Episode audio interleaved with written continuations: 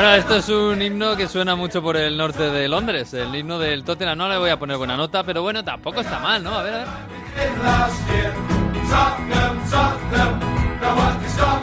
De piratas, dice Nacho García el técnico. Bueno, no sé. Vamos a preguntarle a Jesús López, que está por ahí por Londres. Hola Jesús, muy buena. ¿Qué tal? Muy buenas. Es eh, himno de, de pub, por supuesto, con Sí. la pinta en la mano. Total. Eh, hay otro que también canta mucho que es el Oh When the Spurs Go Marching In. ¿eh? Ah. Que también es bastante, bastante común. Además, el Tottenham es un equipo que. ¿Te acuerdas de la, aquella película de Star Wars, el episodio 1, que no le gustaba a casi nadie? Sí, Pues- la amenaza fantasma. Exacto, la amenaza fantasma. Pues esa es la canción que ponen eh, cuando saltan los jugadores alternados de juego. eh, Ah. la amenaza fantasma. O sea que. no sé yo si tiene una segunda lectura muy positiva o no, pero eso en los nuevos. eh, altavoces del nuevo estadio del Hombre, Tottenham eso te iba a se decir. va a escuchar perfectamente. Eso va a quedar muy bonito, ¿no? Este, este himno del... Bueno, la amenaza fantasma en el nuevo estadio. El estadio, bueno, hay que decirlo primero, ya tiene fecha y tiene rival. Tiene fecha y tiene rival para la season finales de Manolo y Benito, 2 de abril eh, ante el Crystal Palace. Después de los resultados de este fin de, el Crystal Palace quedó eliminado de, la FA Cup, así que eh, ahí está. El primero va a ser el Crystal Palace, el 2 de abril, antes de la llegada del City en la Champions, que esa va a ser otra fecha. Bueno, estamos dándolo todos por hecho, incluso la, la Premier League oficialmente lo hace. Mm. Hay que recordar que todavía tienen que conseguir el certificado de seguridad del el estadio. Se Uh. supone que no debe haber problema. Va a haber dos partidos em, preparatorios, digamos, con, con aforo limitado y creciente. Eh, uno de, la, de los sub-21 y otro mm, un amistoso de leyendas del Tottenham. Con tanto con que no va a haber ningún problema, que esperemos Mm. que no. El 2 de abril se abre el estadio oficialmente. Bueno, pues eh, oye, va a estar bonito. Dos días después estoy yo en Londres, ¿eh? Em, Igual me paso Mm, por no allí. llegas. Ya ¿No? te contaré, ya te, ya te cuento yo en Londres cómo fue. ya me lo contarás. A ver si me periscope, Quiero por- ir a Craven Cottage. No hay partidos el fin de semana, pero bueno, algo. He visto que hay regatas, ¿eh? Y hay entradas en Craven Cottage, no sé muy bien por qué. Ya me lo explicarás. Regatas. Eh, eh, sí. Hombre, está al borde del río. Ya, sí, sí, sí. Supongo que habrá una parte de la grada que da al río, pero con, con, con visión al río, no sé. Bueno, habrá que No, verlo. con visión no hay, ya te digo yo que con visión del río no hay. Ya, Hay- por el eso. parque de al lado de Crevin Cottage tiene una visión del río estupenda. Ya, bueno, pues, eh, pues a lo mejor me paso por allí, no sé, no sé. Pues ya te Eh, comentaré eso y un sitio para comer de otro lado del río en Pandi, un, un pub Sí. que se come muy bien. Hoy, pues mira, lo de los pubs me lo tienes que apuntar mucho. Sí, sí, sí. Oye, el, el- el estadio es muy bonito, el del Tottenham, eh, pero es como una nave espacial gigante eh, abduciendo a todo un pequeño barrio de las afueras de Londres, eh, con casitas enanas. Es una cosa muy rara. Sí, es una cosa un poquito similar, si quieres, a- al Emirates, eh, más aún una nave espacial con más, más cristal. Mm. Y, y claro, e- el, el barrio en el que está es de otro corte, es más humildes, con casitas más bajas, con lo cual desentona aún más el, el nuevo estadio del Tottenham. Eh, pero en fin, es que es lo que hay. Eh, Lo decíamos otro día, espérate a que venga el de Crystal Palace, que es un barrio todavía de un perfil un poquito más eh, bajo, por así decirlo, que, que muy respetable. Sí. Y, y- y es un, otra vez otro estadio tipo nave espacial, o sea que Mm. no sé yo. Bueno, claro, aquí, aquí se nos hace un poco raro eso eh, de, de- de las casitas bajas, pero claro, y en Londres es más habitual. De hecho, en Twickenham, que yo pasé por allí hace la última vez que estuve, eh, también son un montón de casitas bajas y de repente un estadio enorme. Allí Sí, en pero, medio. pero, bueno, en Twickenham, en Twickenham está un poquito más apartado, no está tan pegado a las casitas bajas como, Ya. como, como en, eh, en la del Tottenham, que está totalmente in- integrado, incrustado en el barrio, ¿no? O, o- o en el de Crystal Palace. Bueno, pues, Eh, es un poco distinto. sí. eh, tiene, su- tiene su rollo, ¿eh? Tiene su rollo. No te digo que no. Habrá que verlo, habrá que verlo. Y por bueno, cierto, nos sigue sin gustar, ya por acabar, el nombre. Tottenham Hotspur Stadium. bueno, nombre provisional a la espera de un comprador, ¿no? Sí, supongo que sí. Se ha desmentido, había rumores de Adidas y, y eso lo han Mm. desmentido. Eh, por cierto, también se va o se quiere cambiar, eh, otra cosa que no me gusta, el nombre de la estación de tren cercana, que se le quiere poner el nombre de Tottenham Hotspur. Eso tiene un poquito más de, de lógica porque, porque es el nombre del club que, que habita allí. Mm. Pero hombre, a mí me gustaba más la estación que se llamaba White Hart Lane, la verdad. Sí, hombre, ya va a quedar para la historia. Me da a mí que el Tottenham quiere desterrar un poquito ese nombre y es una pena, porque era un estadio, bueno, un estadio mítico, un estadio con mucha mucha historia. Pero bueno, más historia que la FA Cup no tiene, porque es el torneo más antiguo del mundo. Eh, claro, el City ha hecho sus deberes y se ha metido en semis y prácticamente ya es oficialmente súper favorito al título, porque el, el- el United ha caído. Ha caído desde luego y lo ha hecho ante el Wolverhampton. Es una sorpresa, pero tampoco enorme, porque hay que recordar que el Wolverhampton es el mata gigantes oficial casi de, esta temporada de la Premier. O sea que, que sí, una, el primer gran revés, creo yo, de, de Ole Gunnar Solskjaer eh, al mando. Pero nos ha dejado, yo creo, la jornada de la FA Cup em, otro titular que es el tema del VAR. Mm. Y hay una, mm, una interesante eh, polémica en torno a esto porque el City, eh, para mí en el partido del Swansea City, recordemos, se puso el Swansea 2-0 por delante muy pronto y en los últimos 20 minutos eh, remonta el equipo de Guardiola. Claro, resulta que el primer gol viene de un penalti mm, que para mí no es. Es verdad que el Swansea tuvo también un penalti a favor muy justito, el 1-0. Y el 3-2 o el 2-3, el gol de Agüero, es un fuera de juego. Eh, claro, claro, si lo ves por la tele. sí, claro. obviamente y con lo cual obviamente hay una polémica porque eh, la gente se preguntaba dónde está el bar, incluso se lo preguntaba a Guardiola, que lo, lo, lo decía al final. A ver. I'm sorry, but as to the authorities why the VAR is not here. so they asked us, all the clubs about the VAR, we said we want the VAR all the season. In all around uh, Europe, the VAR is there, and here is not. So as to the people why not, in some games is the VAR and here not. So I don't like, honestly, to win in that game, but in the same time, if you see the game, we play incredible well. That is my opinion. But winning that way, I'm sorry. Bueno, pedía perdón por ganar así eh, y preguntaba, ¿where's the bar? Eh, te digo una cosa, yo miré en ese momento, minutos después de, del final del partido, en Twitter cuáles eran las tendencias en Reino Unido y después de el Seis Naciones, que lo acaba de ganar Gales, era ¿where's the bar? Sí, y además es que la historia es un poco rocambonesca, la verdad, porque eh, en FA Cup hay bar. En la Premier no, pero en FA Cup en teoría sí. ¿Qué pasa? Que no en todos los campos eh, hay bar. Los de Primera División, los de Premier League están todos adaptados y a partir de ahí eh, muchos no. Otro giro más recambolesco porque el Swansea tiene su estadio adaptado y podía haber tenido el bar en este partido, en, el, en el estadio del Swansea.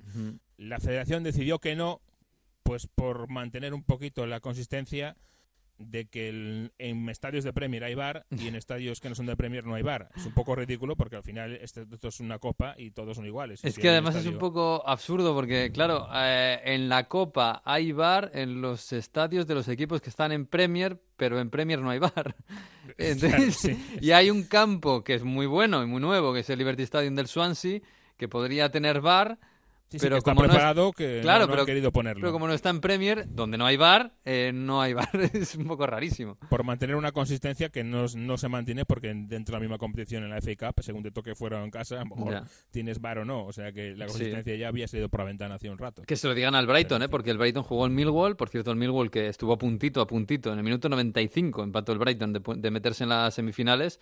Eh, claro, es verdad que el estadio del Millwall es, es, mucho más antiguo y ahí es normal seguramente que no haya bar. Pero claro, en, la prórroga mm, meten un gol que se lo anulan por un fuera de juego que no existe.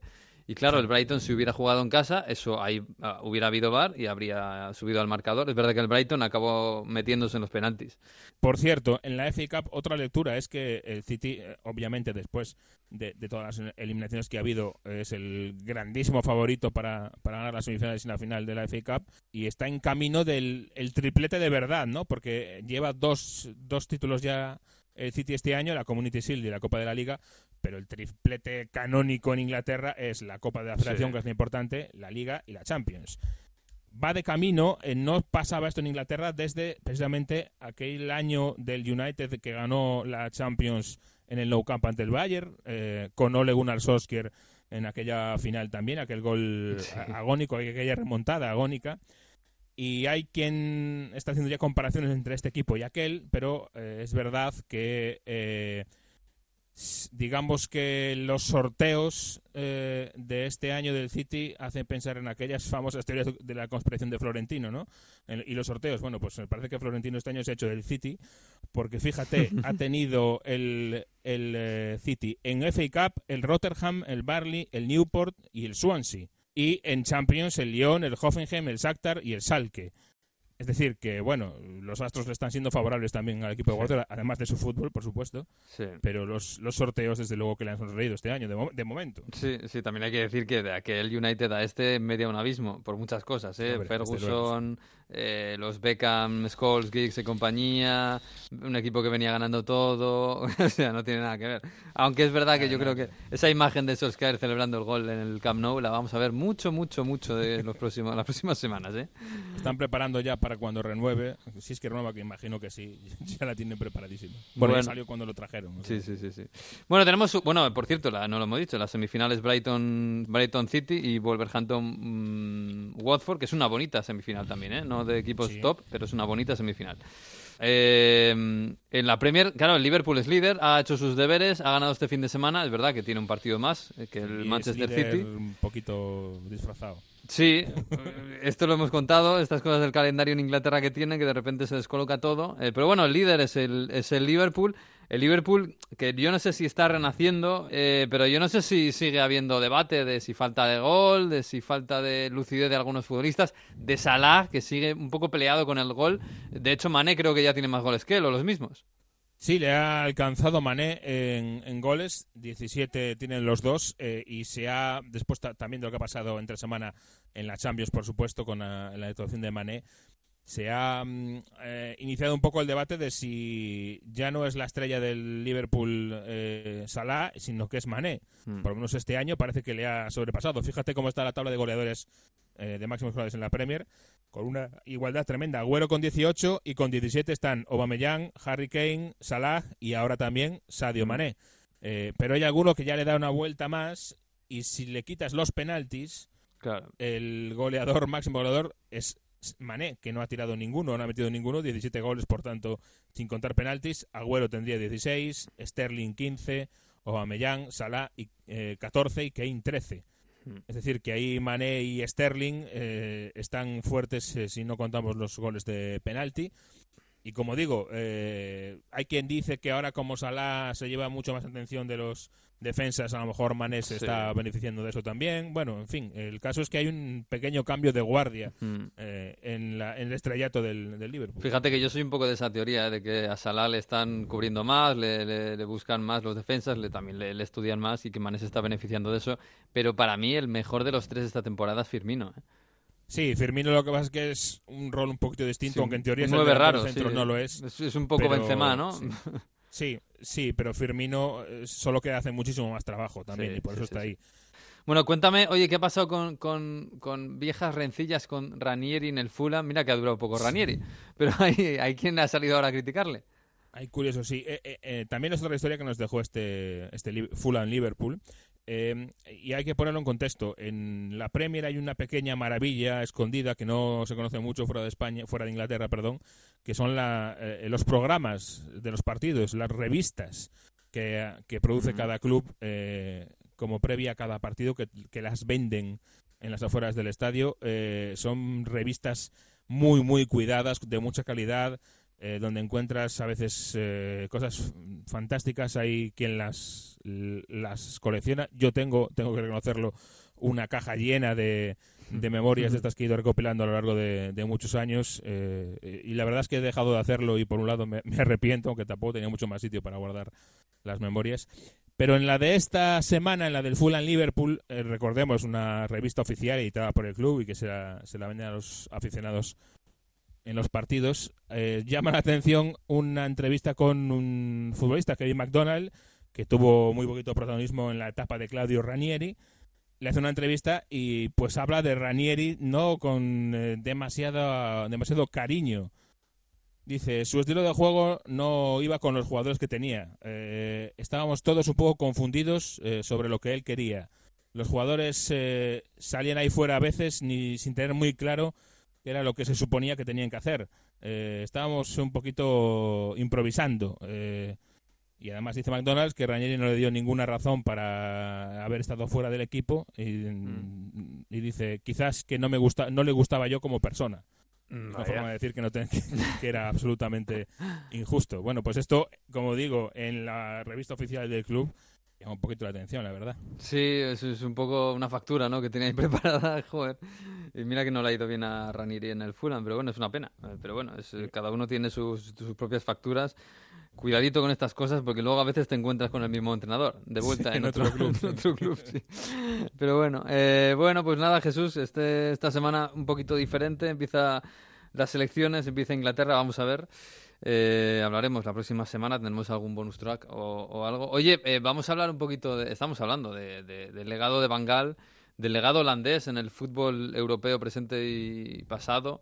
Eh, le estaba preguntando antes a Santomé con qué Bangal se quedaba, cuál es el recuerdo. Es verdad que Bangal, si una espina tiene clavada es la Premier, porque en el United no estuvo bien. Es, seguramente es el único club en el que no ha estado bien, o, el único fútbol en el que no ha estado bien.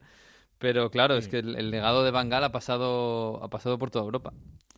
Yo tuve la, la opción de vivir eh, in situ el final de la carrera de Bangal. El final de la carrera de Bangal mm. Fue eh, en el estadio de Wembley. Eh, el United gana la FA Cup y cuando estábamos, eh, ya había rumores por supuesto, pero cuando estábamos en la zona mixta, sala de prensa esperando a que llegaran los jugadores después de la, de la rueda de prensa de Bangal, empieza a aparecer el club Filtra, eh, minutos después digo de acabar la final, el club Filtra que despide a Bangal para fichar a José Mourinho.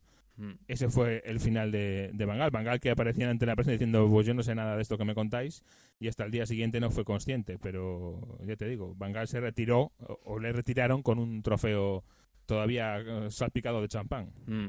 Pues sí, sí, sí, sí, desde luego.